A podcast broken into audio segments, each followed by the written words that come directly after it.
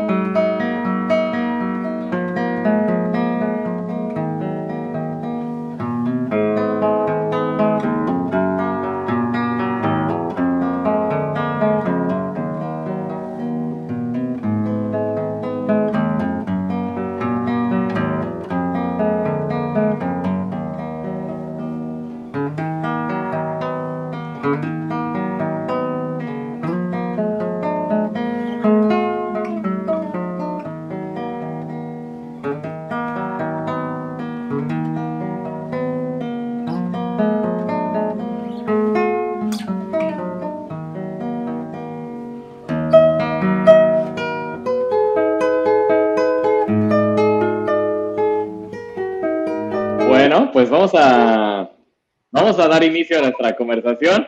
Eh, les presento un poco a Alejandro rápidamente. Alejandro eh, es un franco-mexicano, nació en México, en Chihuahua. Yo lo conocí en París en el año de 1999 en la Escuela Normal de Música. Eh, él estaba estudiando guitarra, yo estaba estudiando piano y ahí fue como el destino nos hizo encontrarnos y nos hizo realizar de muy buenos amigos mexicanos en el extranjero, eh, temas en común, etcétera. Y pues esto fue gracias a, a, la música. Entonces, bueno, quisimos empezar esta, esta conversación hablando un poco de esta parte de la música a partir del instrumento. Eh, cuéntanos, Alejandro, sobre este inicio de tu carrera musical en la guitarra.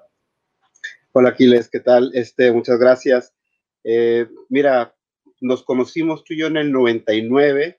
En realidad, yo había estudiado música en México Luego tuve la oportunidad de estudiar en Estados Unidos, en Interlochen, y bueno, de ahí surge también el interés de continuar la música y desde pequeño tenía el interés por ir a Europa porque tenía la curiosidad no solo musical, sino también lingüística, cultural. Entonces, después de terminar mis estudios, decido irme a París y bueno, eh, coincidimos en la escuela normal y en paralelo estuve haciendo el Conservatorio de Música en Argenteuil, aquí en la periferia de París.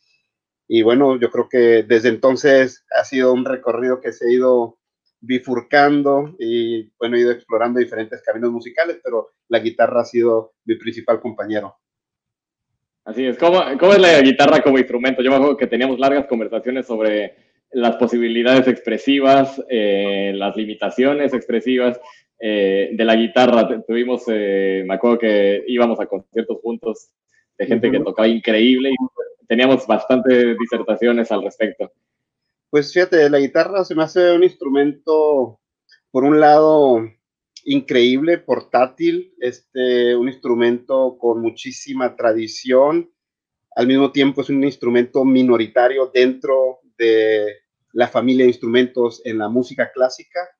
Se me hace que un instrumento en cuanto a sus características, su expresividad, que yo a veces me acuerdo la primera vez que lo vi en un tratado de orquestación, que la guitarra venía clasificado en la sección de percusiones. Me sorprendió un poco, o sea, pero al mismo tiempo sí tiene este carácter intermedio, digamos, que puedes tener toda esta capacidad expresiva con vibratos, con la manera en que tocas las notas, porque tú estás punzando la cuerda directamente. Entonces, de alguna manera, el sonido eh, es, un tema a debatir, no quiero decir que sea más expresivo que el piano, pero digamos que cuando tocas una nota en el piano es difícil, ya no, o sea, más bien es el equilibrio sonoro, etcétera, mientras que en la guitarra todavía puedes afectarla. Entonces, digamos, tiene esa cualidad lírica, pero no tanto como un violín, no es una nota que la puedas mantener indefinidamente. Entonces, diría, si tenemos en un extremo el piano como el instrumento orquesta, polifónico, donde tienes todas las posibilidades,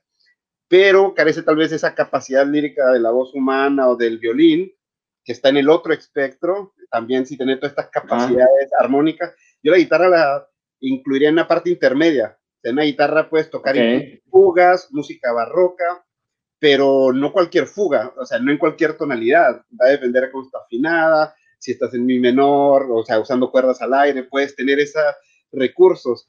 Pero entonces eso lo hace un instrumento muy problemático en el sentido que a veces queremos tocar música del clavecín en la guitarra y es como eh, tratar de cocinar con un instrumento que no está diseñado para la tarea que quieres efectuar. O sea, la guitarra puede parecer limitada si vas a tocar Bach, se vuelve algo muy difícil. Este, yo recuerdo tomar clases de piano, pero simplemente como parte de una educación musical cuando estaba en Michigan y otras partes, sin nunca realmente profundizar el estudio del piano, pero había piezas eh, que en el piano pudieras tocar mal en un par de semanas, digamos, una de las piezas de Bach del libro de Ana Magdalena, algo así. Para tocar eso en la guitarra necesitarías años. Entonces, como que claro. hay esa ingratitud, esa dificultad.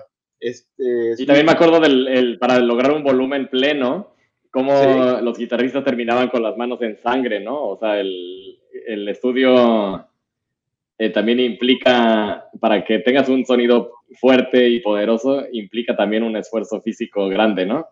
Pues sí, ahora es un poco también la historia del instrumento y la historia, yo diría, de mm, la ejecución musical. Entonces, la guitarra empieza como un instrumento de salón. Cuando tú ves la guitarra en el siglo XIX, si vemos la guitarra de Fernando Sor, Giuliani, se usaban cuerdas con tripa de gato, o sea, era otra sensibilidad la capacidad de proyección acústica era muy, muy inferior.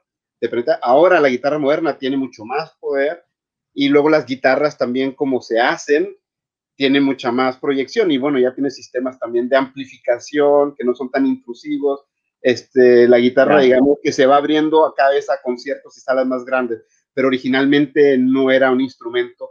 Me refiero a la guitarra clásica, porque guitarra flamenco, otras igual y son distintas, pero era para públicos de salón, generalmente, música de cámara. Muy bien, pues Alejandro escogió una pieza en guitarra que le voy a pedir a Joshua que ponga de una vez para que platiquemos a Eso es como de todo el repertorio de guitarra hay millones de, opciones, pues ni modo, tuvimos que escoger una. Adelante, vamos a escuchar este de, de Händel.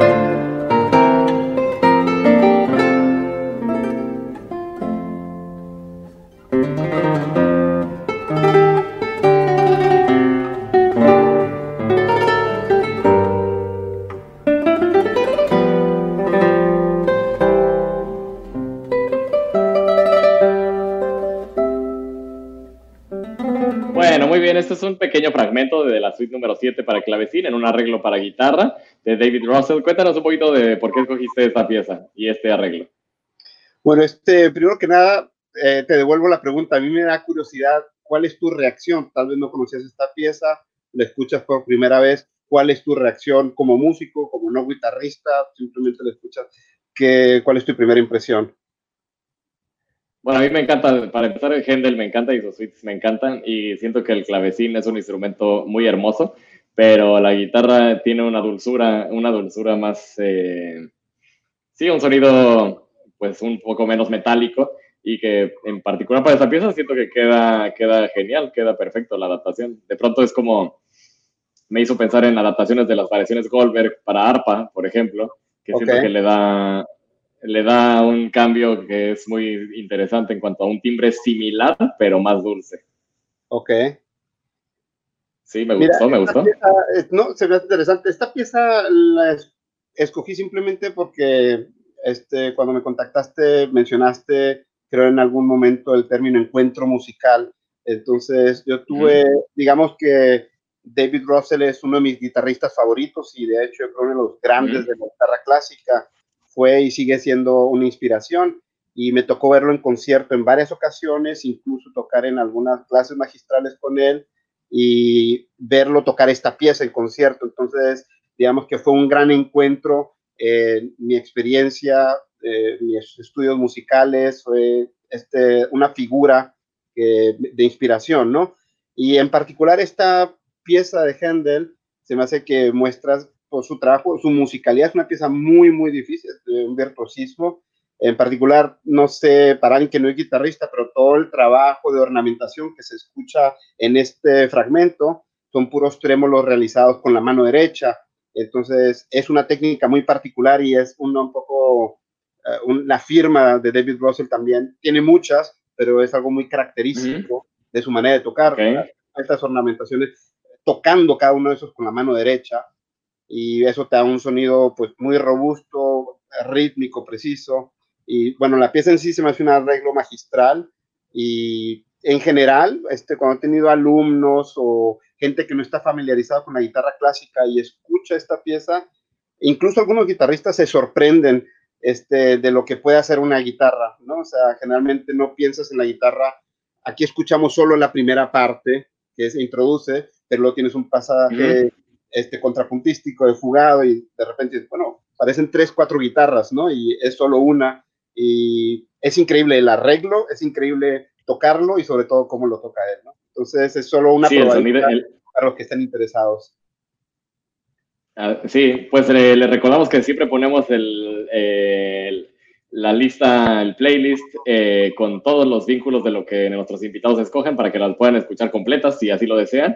Y bueno, pues yo Alejandro lo considero alguien eh, genuinamente interesado, apasionado por el conocimiento, por el conocimiento humano, por eh, todo lo que eso puede incluir, eh, desde la música, que fue como el punto de base de, nuestra, nuestro encuentro y nuestra amistad, pero de ahí se fue yendo, bueno, siempre le ha interesado los idiomas, los eh, países, las ciudades, la historia, la literatura, la arquitectura, bueno, todo. Entonces, eh, pues eh, planeando cómo aterrizar todo esto en una charla, decidimos hacer a partir de la música cómo esto se va bifurcando hacia otros lados y cómo los otros lados también te van llevando a la música.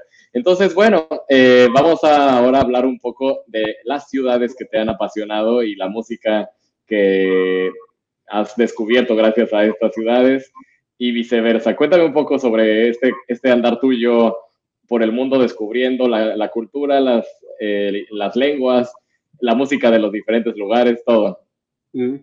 Este, mira, se me hace un tema este, inagotable, pero yo creo que en realidad algo mm, muy especial de la música es que ha sido un motor, este, ha sido un primer amor, pero luego un motor para descubrir muchos otros amores, ¿no?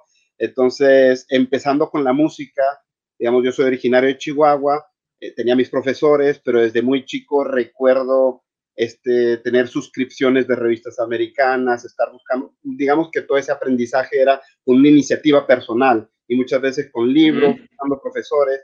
Y yo creo que la pasión por la música en un momento dado me llevó a una pasión por buscar ese conocimiento. En un principio lo encontré en los libros y encontrando en los libros surgió una pasión por la lectura, ¿no? y a través de esa lectura quieres profundizar el conocimiento de la música, empiezas a estudiar la historia de la música, las culturas de estos países, pero de repente te das cuenta que no es solo la historia de la música, sino la historia de las artes de esos países, luego quieres leerlos en lenguas originales, conocer esos lugares, y es donde ya empieza un poquito esta bolita de nieve. En, en términos de mis experiencias en diferentes países, estuve viviendo en Estados Unidos, en Michigan y en Aspen, estudiando música, y desde hace aproximadamente 20 años en Europa, principalmente en París, pero también ahí había estudiado obviamente como la mayoría de los mexicanos el, inglés y era una lengua instrumental, me llamaba la atención, pero sin más. Este, después empecé a estudiar el francés, que me gustaba mucho y me gustaba la cultura francesa, pero estando en París me interesé en el alemán, pensando que pudiera ser una puerta justamente para descubrir esta uh, música y cultura alemana que me interesaba mucho. Pero al estudiar el alemán me di cuenta que eh, no era el alemán lo que me interesaba, sino que las lenguas en sí me apasionaban. Digamos que ya el alemán era lo suficientemente distinto del español para ofrecerme una perspectiva nueva sobre mi propia cultura. Entonces, a través de eso decidí, bueno, voy a esperar un poco el italiano porque se me hace un poquito este, más fácil. Había un centro de cultura italiano cerca de donde vivía. Y bueno, este, poco a poco se fueron dando otras circunstancias. Cuando hice una maestría, empecé a estudiar el árabe, después trabajé en la diplomacia en UNESCO, empecé a estudiar el ruso. Y a lo largo de todos estos años... Voy a, contar una, una, brevísima anécdota. Un día fui a casa de Alejandro y tenía eh, un, el principito en árabe. Me acuerdo que me dijiste de... que estabas en ese momento aprendiendo un poco el árabe, tenías Harry Potter en latín, tenías un póster en alemán de las culturas romanas eh, y griegas eh, comparadas, todo esto en alemán, tenías, o sea, todo estaba así como tirado por el cuarto, pero cada cosa era un, eh, un, idioma diferente y una, era, era apasionante ver eso.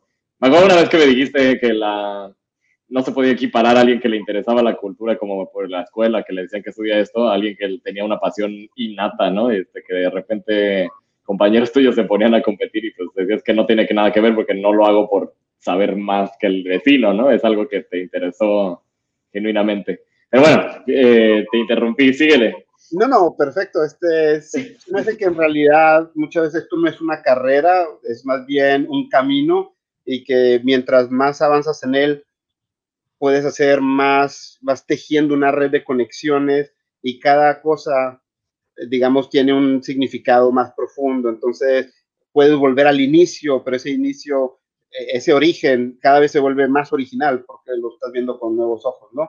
Digamos que a veces que la lengua, cambiar de lengua es la mejor forma de cambiar de mirada. Y entonces, bueno, después de esto, digamos que he estado sobre todo radicando en París, pero durante varios años este, estudiaba lenguas en París y los veranos, tres o cuatro meses, me iba a otros países para estudiar las lenguas, cursos de literatura, historia, etcétera. Y luego tuve la oportunidad de vivir en otros países también por mi trabajo, por parte de prácticas profesionales, etcétera. Entonces, sobre todo en Berlín, en Viena, Múnich, este, poco en Roma, en San Petersburgo, en Rusia, y bueno, de regreso en París. Entonces, obviamente cuando llegas a otro país y eres músico, te interesas por la música local, pero estás aprendiendo la lengua y van esos aprendizajes en paralelo, pero se van, digamos, influenciando mutuamente y hay muchas cosas que vas descubriendo por la música, otras a través de la lengua. Entonces es más interesante los encuentros que se pueden producir estudiando estas dos cosas paralelamente, ¿no? Vamos a escuchar una obra para que me cuentes al respecto. vámonos directamente hasta Moscú. Eh, estamos eh, en este momento yendo a Rusia con estas noches de Moscú. Adelante.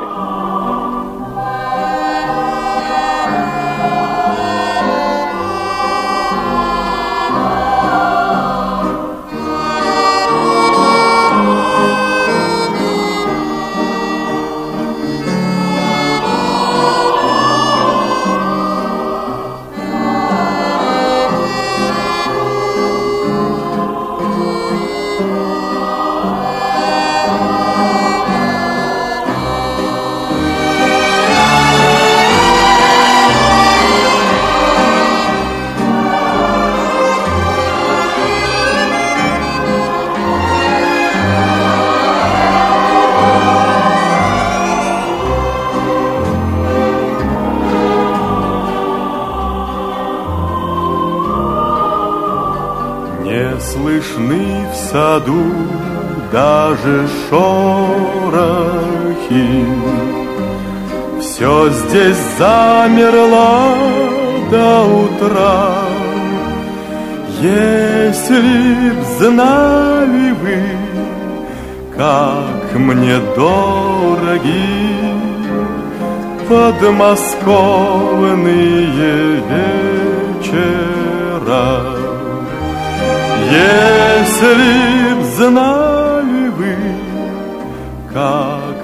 Listo. Bueno, una pequeña probadita de, de Moscú y de Rusia. Eh, tenemos varios saludos, Vanessa Soberanes, que siempre nos sigue. Muchas gracias, Vanessa, ¿cómo estás? Gilda Blanco, que se ve y se escucha muy bien, gracias. Irma Flores, que dice, qué interesante historia del señor Alejandro Abud, sabe mucho. Así es que también si quieren preguntar algún tema, cualquier cosa, efectivamente Alejandro Abud sabe mucho y pues estará aquí para contestarles. Y Javier García, que saludos a Javier. Eh, el apellido Abud es árabe, ¿no? ¿De dónde? De origen libanés. Libanés, así es. Oye, pues, eh, cuéntame sobre Moscú. Este, Las noches de Moscú. Tal vez antes de responder esta pregunta, solo contextualizar y explicar un poquito por qué escogí estas piezas. Este, la pieza que Ujú. acabamos de escuchar y dos, tres de las que escucharemos a continuación, no las escogí porque fueran ni mis favoritas, ni porque sean las piezas que mejor conozco. Se me hacen simplemente Ujú. ejemplos interesantes que ilustran algunas de las ideas que me gustaría discutir contigo hoy y que están basadas en experiencias personales. Este, aquí la idea es ilustrar cómo la música puede ser un puente a otra cultura, pero también el recorrido en dirección opuesta, es decir, a través de otras culturas, Ujú. las lenguas, de estos viajes, cómo vas descubriendo música. Este, esta música se me hace que en realidad es música que difícilmente hubiera escuchado uh, por sí misma, o tal vez lo hubiera escuchado y no me hubiera marcado, y fue más bien la curiosidad lingüística la que me abrieron aquí el camino. Esta canción en particular este, la cantamos y yo la toqué con mi grupo de ruso en la UNESCO, como te comenté hace un momento, trabajé en la UNESCO. Y había un grupo de estudiantes de ruso, entonces estudiamos esta canción, fue una canción con la que aprendí la lengua, entonces había una relación al texto, a la música, que me abrió, digamos, esta curiosidad por una pieza que de otro modo no, no hubiera sido muy atractivo. Lo curioso es que después tuve la oportunidad de ir a Moscú en varias ocasiones. La primera vez, una sensación de una ciudad masiva, este, es un poco un DF nórdico, digamos, este, una ciudad este, con todas las ventajas y desventajas de la gran ciudad, pero hace más de 20 años era una ciudad difícil, ha mejorado muchísimo en muchas cosas. Y en, bueno, en estas exploraciones también después volví de trabajo y sobre todo para estudiar temas de la ciudad, al Foro de Urbanismo de Moscú.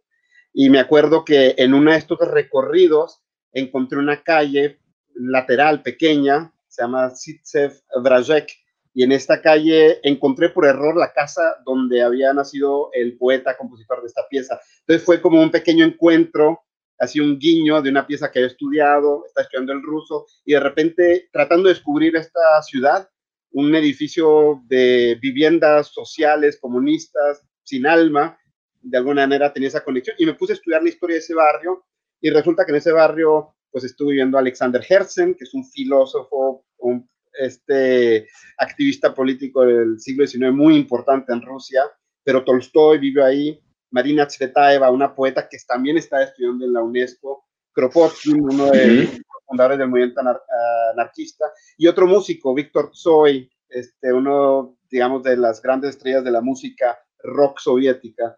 Entonces, fue curioso cómo encontrar a la ciudad, te digo, a la música a través del idioma y luego también como conectar de una manera más íntima con la ciudad a través de esas eh, búsquedas musicales, ¿no? Sí, pues todo, es, obviamente que la música va, re, va, relacionada con el lugar donde se escribe y con la historia del lugar y más música así, ¿no? Un poco nacionalista. Cuéntame un poco sobre el siguiente tema, que es esta, esta pieza que nos mandó Alejandro, muchas versiones de una pieza alemana. Los pensamientos son libres y, y pues eh, es un ejercicio interesante de comparar muchas versiones sobre un mismo tema. Eh, ¿Por qué escogiste esto? Y cuéntanos sobre esta cultura alemana que te ha fascinado durante tanto tiempo. Bueno, esta canción la descubrí en un viaje, estaba en el Valhalla. El Valhalla es un templo a la gloria de grandes personajes ilustres alemanes. Está en Bavaria, ¿Mm? en, cerca de Regensburg, y es un templo, una especie de Partenón en una colina sobre el Danubio. Y es un templo ¿Mm? hermoso, impresionante. Al interior hay esculturas y bustos de las más grandes personalidades de la cultura, la ciencia alemana. Entonces tienes bustos de ¿Mm? Leibniz, Kant, Goethe, este Schiller, Beethoven, Wagner, Nietzsche, llegando a pensadores más recientes, incluso Einstein, ahí lo tienen. Entonces recuerdo que para mí fue una especie de peregrinaje cultural, me interesaba mucho ir a este lugar. El arquitecto había hecho proyectos en Rusia, el nuevo Hermitage, también en Múnich, donde ha vivido, hizo la plaza, la Königplatz. Entonces me llamaba la atención de punto histórico arquitectónico. Y lo que sucedió visitándolo, hubo una especie de flash mob y de manera improvista un grupo de la gente que estaba visitando el lugar se pusieron a cantar en coro. Entonces, eso ya hizo la experiencia en sí muy única y cantaron como cuatro o cinco piezas. Dentro de una de ellas, este, una que me llamó mucho la atención. Después me acerqué a las personas del coro, les pregunté y me hablaron sobre esta pieza. No la conocía y sentí como que habían embonado varias partes, porque en ese momento yo estaba preparando una clase para el Instituto de Ciencias Políticas este, sobre música y poder y me enteré que esta pieza se llamaba Los pensamientos son libres y de alguna manera, este, ¿cómo te diré? Sincronizaban varios intereses, mi historia o mi interés lingüístico de tener una pieza en alemán, sobre historia alemana, pero sobre el combate, el activismo político en el siglo XIX, que podía ser interesante para mi clase, y por otro lado la música me llamó la atención también. Entonces me puse a averiguar un poco la historia de esta canción, que es anónima, pero una de las versiones de las publicaciones que más se conocen es de Hoffmann von Fallersleben, que fue el poeta que escribió después el himno alemán, y fue un himno alemán que tiene también muchísima historia porque fue recuperado por los nazis, se modificaron estrofas, incluso el himno actual es una edición de la edición de Estrellas. Hay una historia, o sea, se pueden escribir tomos solo sobre esa parte, pero para solo señalar que está muy vinculado a la historia cultural política alemana. Ahora, esta canción surge como una reacción a los decretos de Karlsbad durante lo que fue el Congreso de Viena eh, en Europa, donde hay toda una supresión de la libertad de expresión y de muchas cofradías de estudiantes que eran más activistas, y esa canción surge anónimamente y se vuelve la canción de la revolución. Lo interesante es que esta canción se ha retomado en muchos momentos históricos por diferentes pueblos. Eh, hay ejemplos donde Berlín en la posguerra se canta, o está la película de Sophie Scholl, también una activista antinazi, se canta. En China, ahora con Charlie Hebdo, incluso se cantó esa canción de nuevo. Y bueno, era más bien, a mí me interesaba ver cómo esta canción puede significar tantas cosas cómo puede utilizarse como un arma política en diferentes momentos históricos y cómo es también un producto de la historia alemana. En esta selección hicimos cinco momentos distintos. ¿Perdón? ¿Qué dice el texto además de, o sea, el título es Los pensamientos son libres, pero ¿qué, qué otras cosas dice? Pues básicamente es los pensamientos son libros, ningún cazador, o sea, lo puede eliminar, me pueden encerrar, pueden esto, pero los pensamientos siempre serán libres. Y básicamente varias este, variaciones metafóricas de esta idea, por más que quieras encerrar, las ideas siempre van a encontrar un curso para expresarse libremente. Entonces, las versiones que vamos a escuchar aquí, que se me hace curioso, simplemente este testimonio, hay versiones de versión folclórica, de marcha, una versión con Herman Frey casi operística. Hay incluso, tal vez para ti y para tus amigos, puede ser interesante, hay una versión coral bonita, pero incluso hay una versión metalera o un poco más bohemia, incluso con este con Cohen, o sea, hay varias, este, y pueden escuchar incluso más en internet, pero bueno, si quieren, puedes ponerlo para que la escuchen. Nuestro queridísimo Joshua hizo un trabajo de juntar todas las versiones, se lo agradecemos porque esto fue de ayer para hoy y la verdad es que está espectacular poder comparar eh, las diferencias tan grandes. Vamos a ver esta, este trabajo de Joshua en el que encontraremos todas estas distintas versiones de los pensamientos son libres. Eh, adelante Joshua, disfrutemos.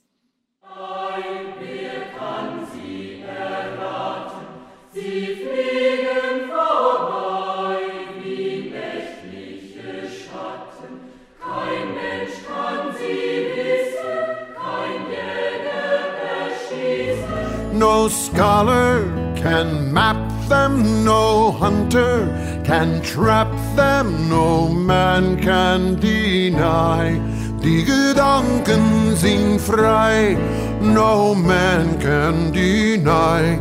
Die Gedanken sind frei. I think as I please. Die Gedanken sind frei,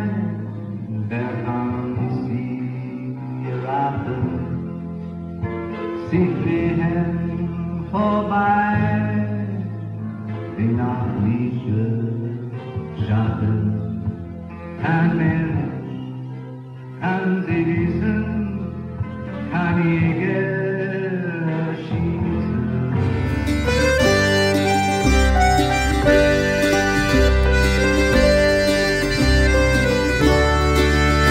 Die Gedanken sind frei, wer kann sie erraten? Fliehen vorbei wie nächtliche Schatten. Kein Mensch kann sie wissen, kein Jäger schießen mit Pulver und Blei. Die Gedanken sind frei.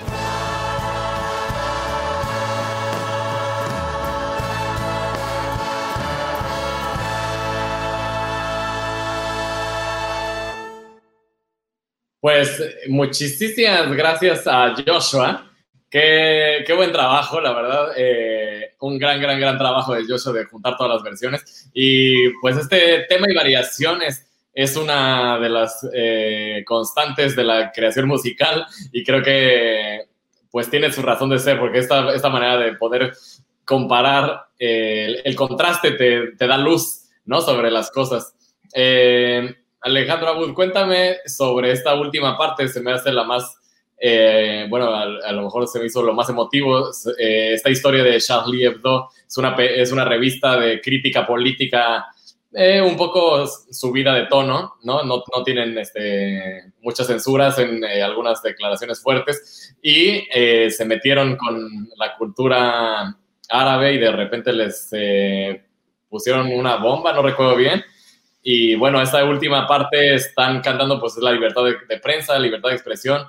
Eh, cuéntame sobre esta, esta parte, se me, se me hace tan importante y tan relevante en estos días, la, la libre expresión la libre prensa. En Francia es muy importante esto, obviamente, y en todo el mundo.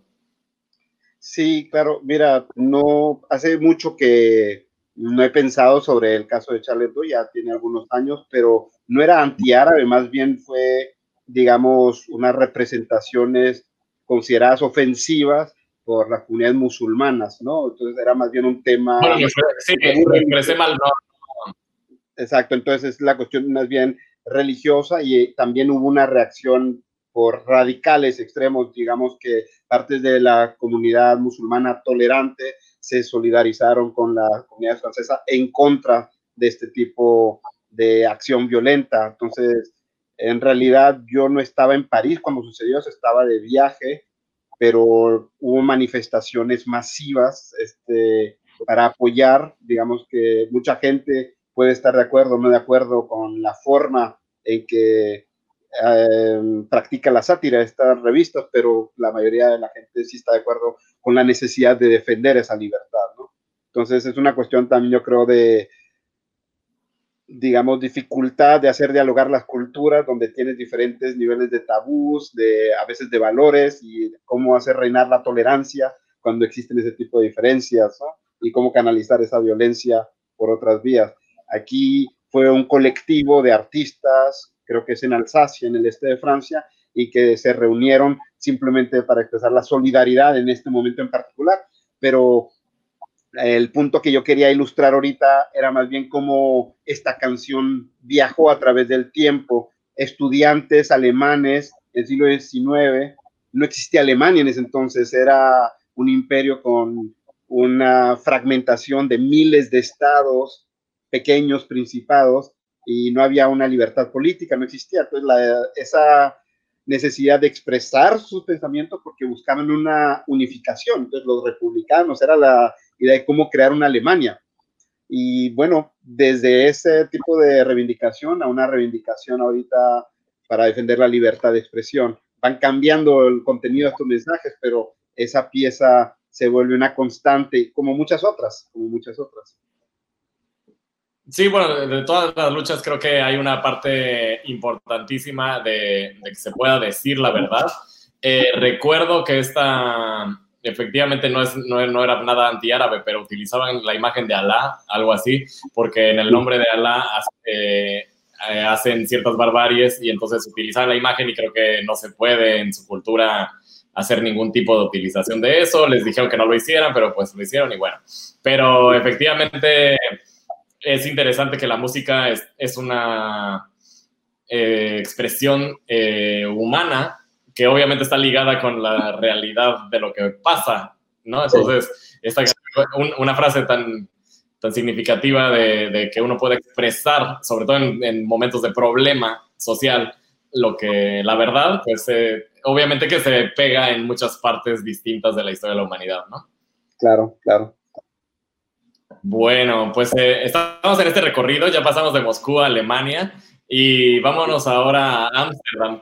Cuéntame de este siguiente tema. Este, bueno, esta pieza es un poco una pieza de transición, a diferencia uh -huh. de Alemania y Rusia, nunca realmente viví en Ámsterdam, ni tampoco aprendí el holandés. aunque lo estudié un poquito y lo entiendo a través del alemán bastante, pero sobre todo es una ciudad que conozco bastante bien, que he visitado en muchísimas ocasiones, por placer, por trabajo.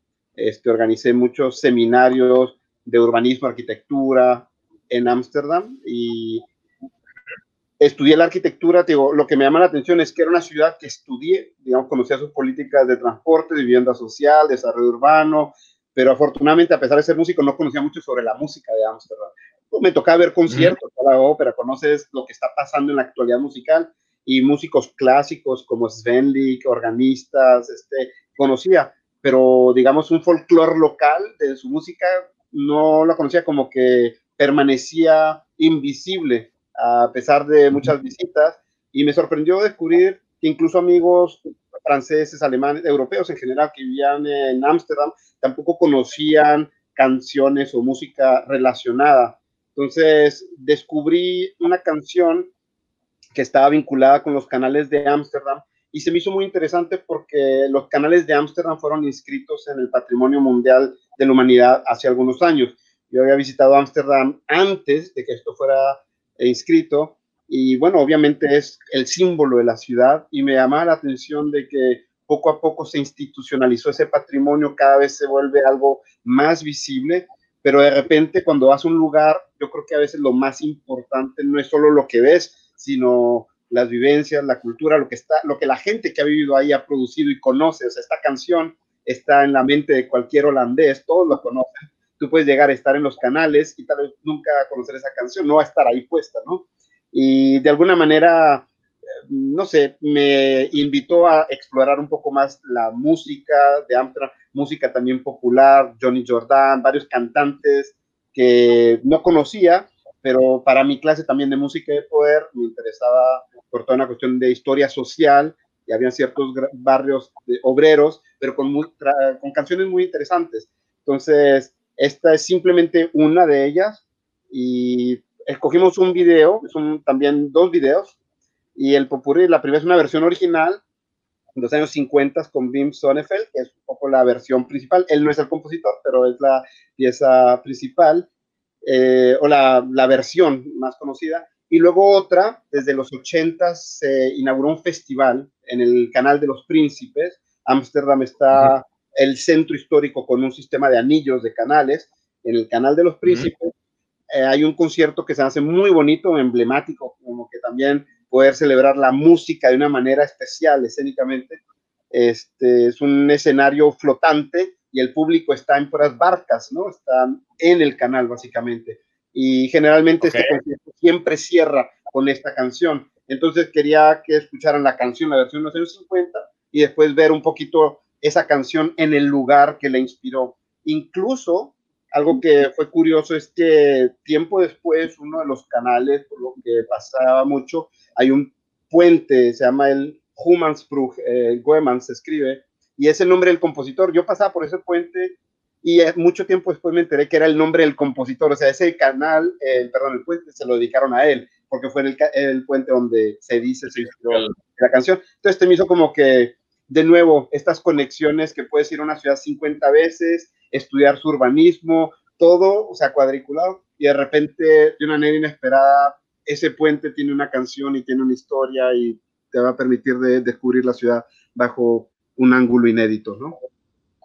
Pues vamos a escucharla. Joshua también hizo un gran trabajo aquí. Eh, la primera tenía un problemilla de copyright, entonces va, va, va a entrar por medio del, del, audio nada más. Y la segunda ya viene el video. Adelante, Joshua, vamos a escuchar esta, esta pieza sobre los canales de Amsterdam.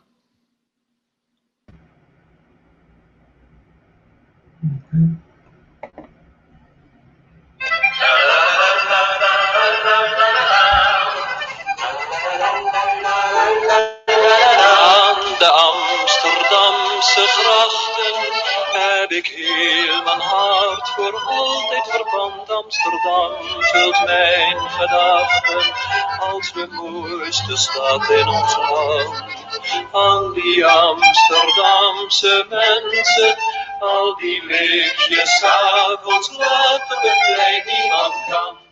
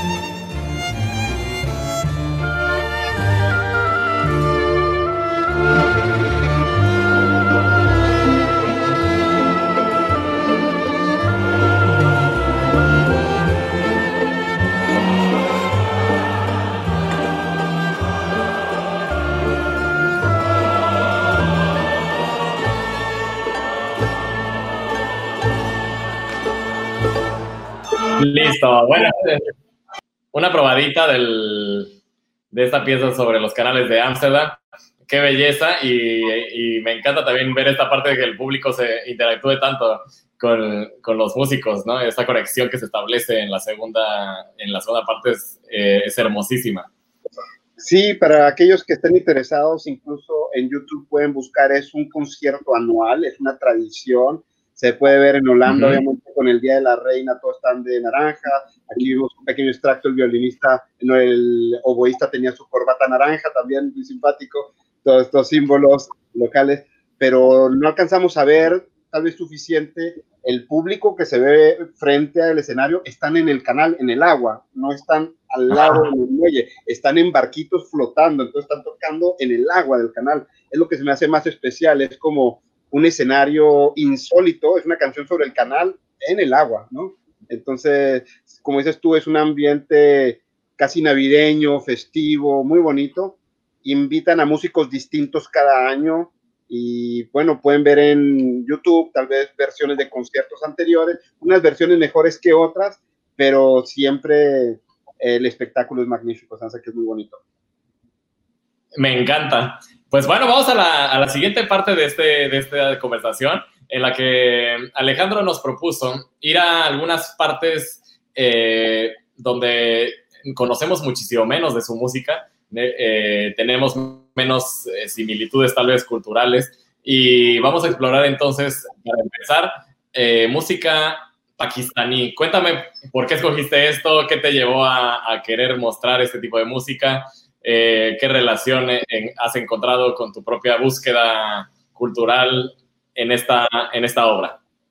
Bueno, son varias. Mira, por un lado, yo trabajo como guía cultural aquí en París y desde hace varios años recibo delegaciones de pakistaníes, de hindúes, entonces tengo relación con esos países. También como tú comentabas, uh -huh. estuve estudiando el árabe, entonces obviamente no hablo el urdu, que es la lengua en la que está escrita esta música, o una de las varias lenguas, pero digamos que a través del interés por la cultura árabe sí me interesé también por toda esta zona geográfica, su cultura, pero, y luego por otro lado, he estado trabajando para mi clase mucho en el tema de world music, cuestiones de música mundial, diálogo intercultural, identidades, y estos dos músicos que voy a mostrar principalmente, este, el primero, sí, creo que vamos a comentar este con eh, Nusra Fatih Ali Khan, es un músico, es un virtuoso en realidad este, de la música kawali, que es una especie de música devocional sufi, música religiosa, y hay toda un, una tradición de, yo diría, casi mil años de esta música, y incluso viene una familia con muchísimas generaciones de músicos, este, música, sobre todo es música de amor, poética, pero también con un fin devocional. Él ha también contribuido mucho a todo lo que fue la world music con Peter Gabriel, hizo la música de la última tentación de Cristo, y otras versiones un poco más New Age que se traen, pero este extracto que vamos a escuchar es de una música pakistaní, de estos kawalis. Es un héroe nacional, básicamente, en Pakistán.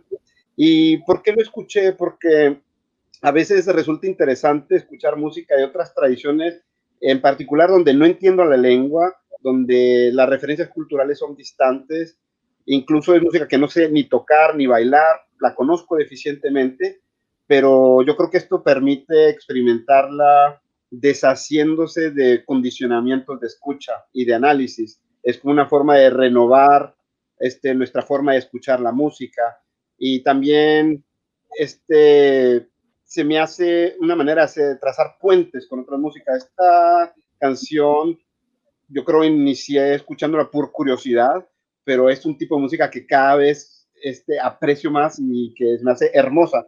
Y para alguien con una educación musical clásica no tiene nada que ver, pero tú haces ahí un virtuosismo, o sea, de canto rítmico, de improvisación, eh, es, hace que es una personalidad bastante interesante. Y bueno, como tenemos poco tiempo, yo creo mejor dejamos este, que Joshua ponga el video. La música hable por sí misma. Sí. Va, adelante, vamos a escucharla.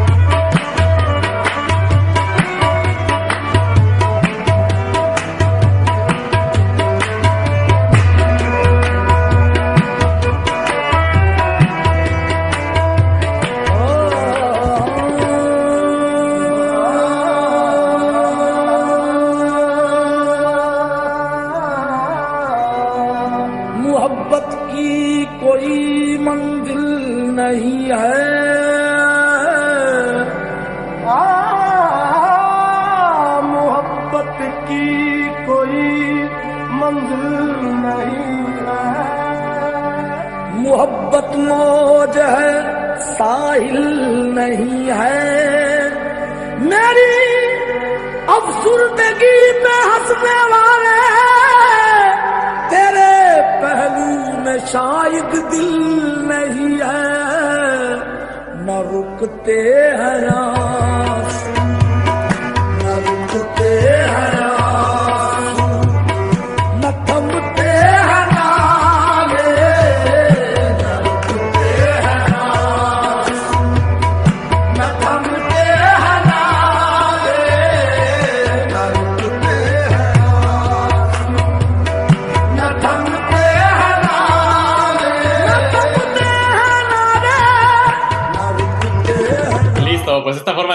un poquito con los microtonos y este y la parte rítmica eh, me encanta, efectivamente es, es lejana la música clásica, pero tampoco, tampoco es algo que uno pueda decir que no ha escuchado antes.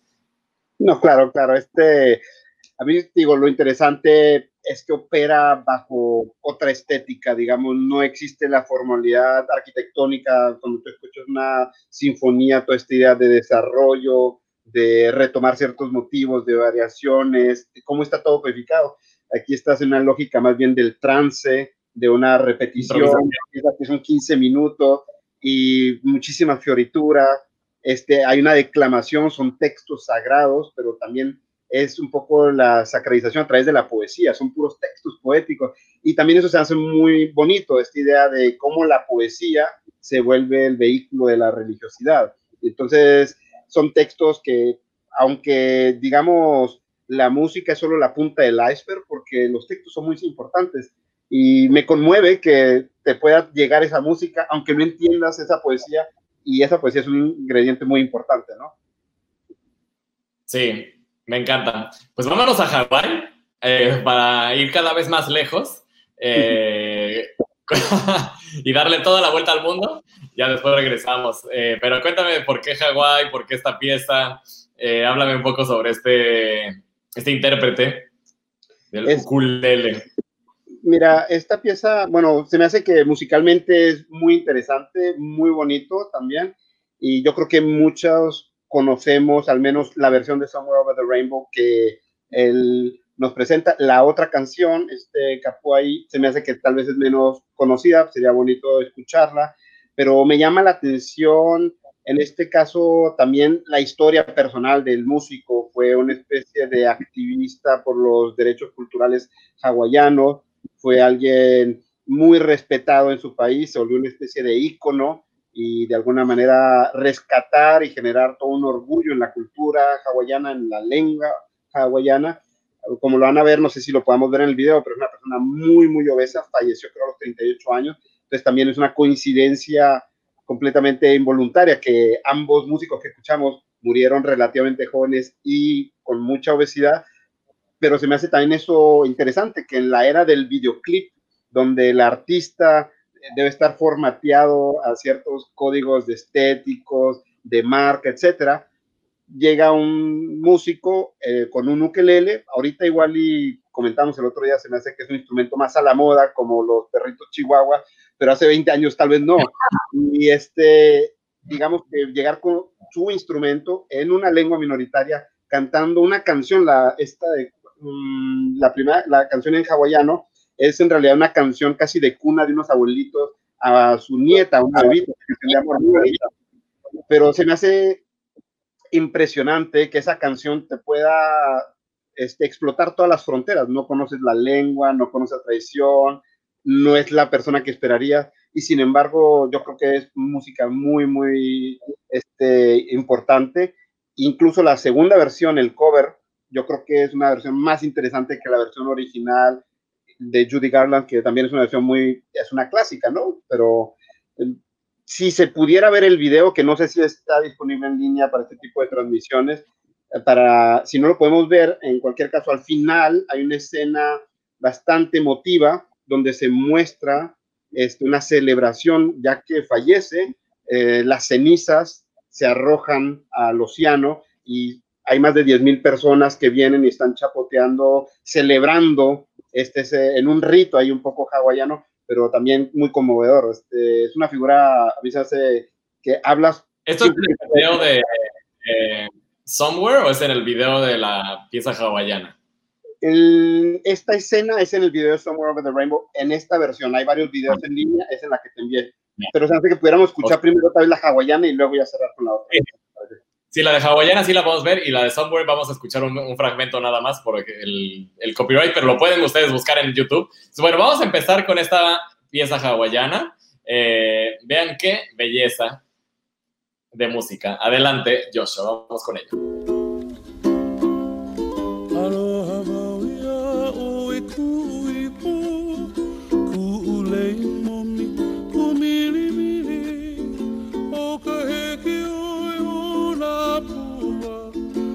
A ke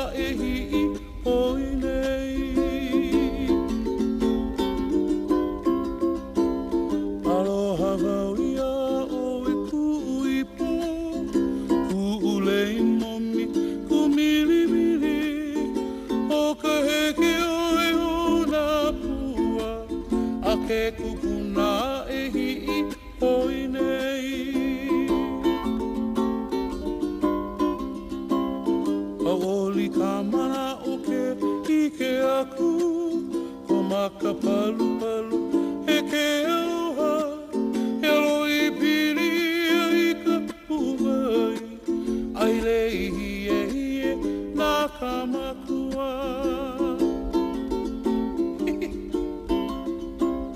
Hauoli ka mana o ke ike aku Ko maka palu palu e ke aloha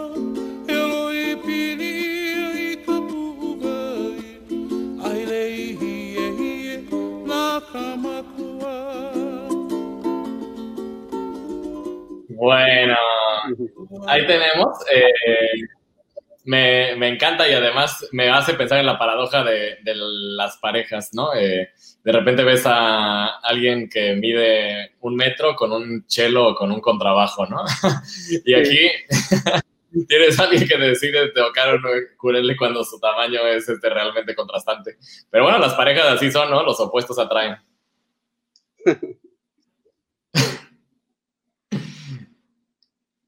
No, y qué bello, qué bello canta y todo. Me, me encantó.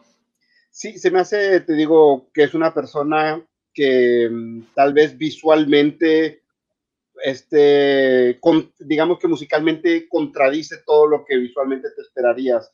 Y se me hace que este tipo de piezas que son folclóricas tradicionales, obviamente entran dentro del clip de una canción comercial, son formatos de música de dos, tres minutos, pero se me hace que es música que no deberíamos consumirla como una canción comercial, que vale la pena descubrir también esta música hawaiana y yo creo que esto es- esta probadita es solo una invitación. Muy bien, oigan, pues se está acabando el tiempo, así es que si quieren preguntar algo, pues adelante, porque Alejandro lo tenemos aquí, pero no por mucho tiempo más, así es que es momento de preguntar. Voy a pasar algunos comentarios. Tuvo un gran éxito la versión metalera de, de el- de Los Pensamientos son libres. Ajá, tuvo gran éxito. Eh, Lenny nos dice que hay tanta libertad de pensamiento como libertad de creación viendo tantas las versiones, pues sí.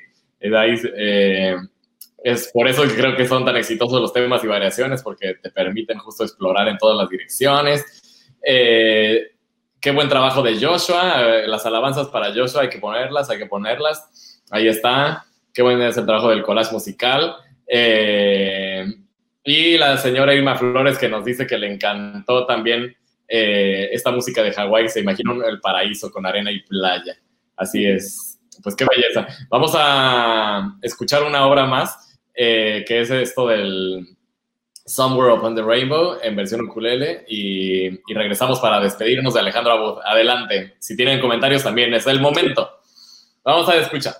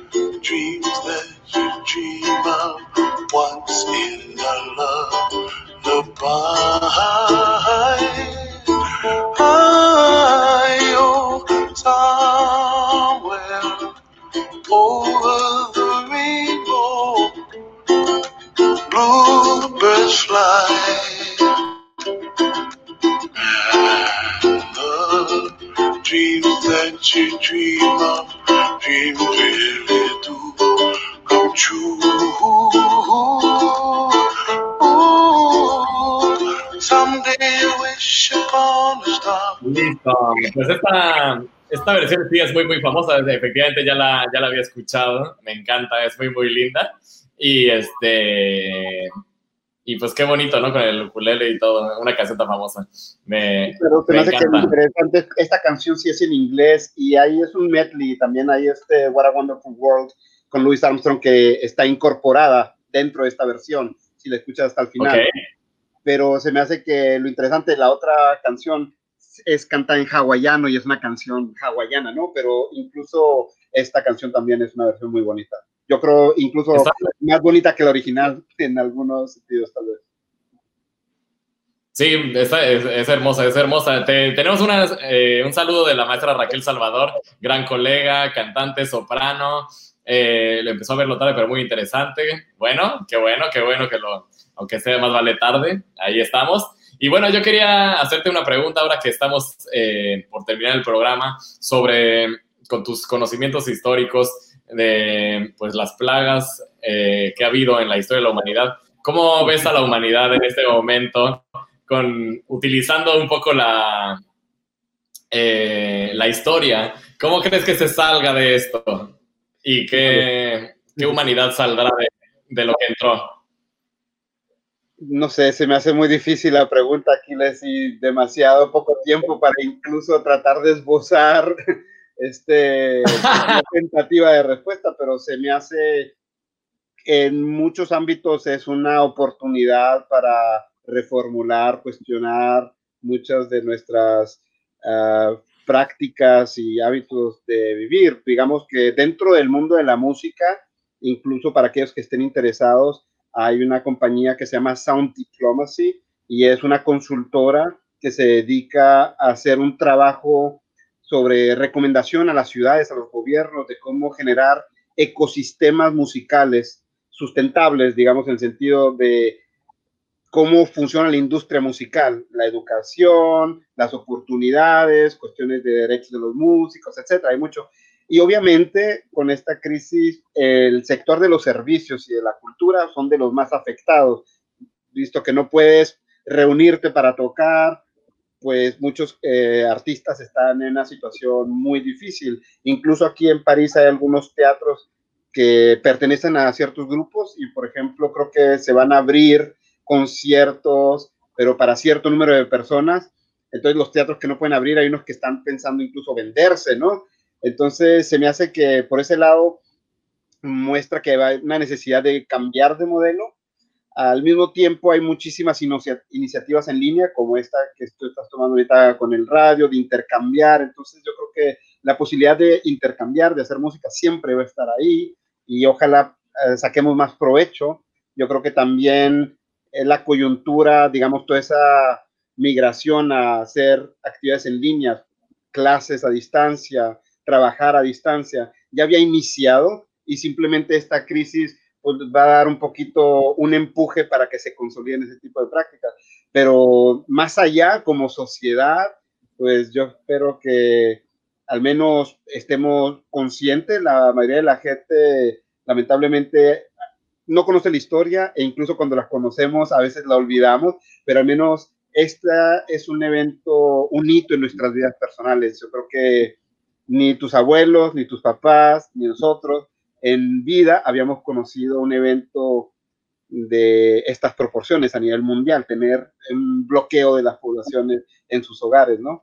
Entonces, obviamente es material de reflexión, yo creo, no para los meses a venir, sino para los años a venir, y no solo en la música, sino en cómo vivimos, en muchas otras cosas. Entonces, yo creo que iniciar esa labor individual y colectivamente va a ser algo que muy importante hacer en los próximos este, tiempos, ¿no?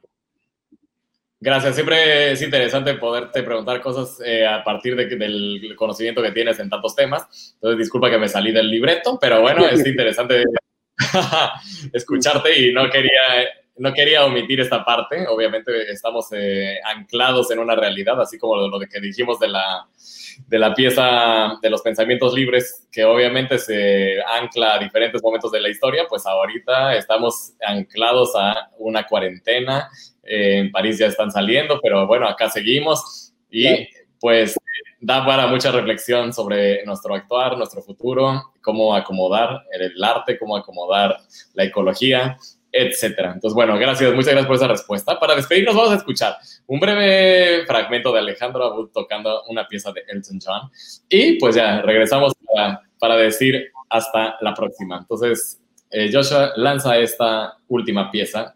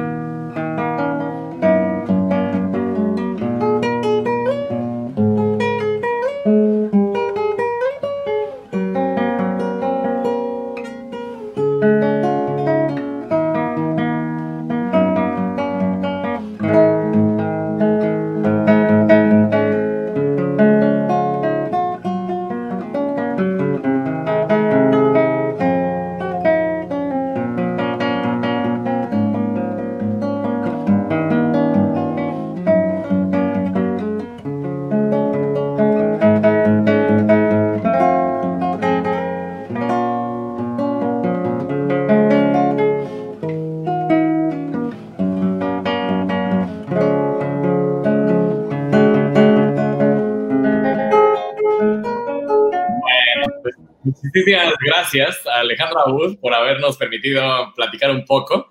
Eh, se podrían hacer 20 programas, obviamente, pero bueno, eh, hay que acotar, hay que acotar y fue interesantísimo todo. Muchísimas gracias por haber estado aquí.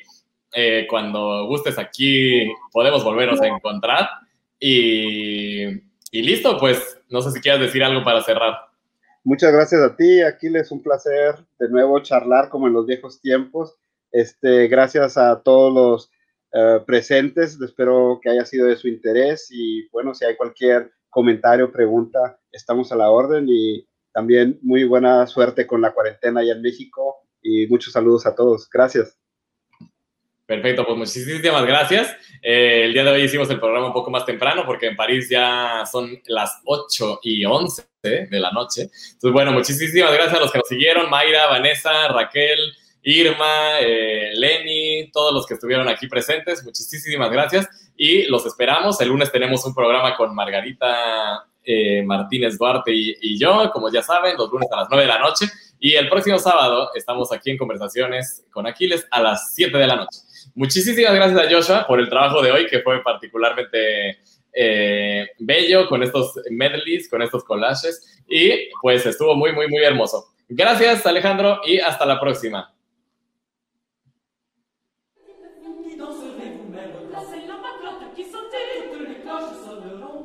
Não!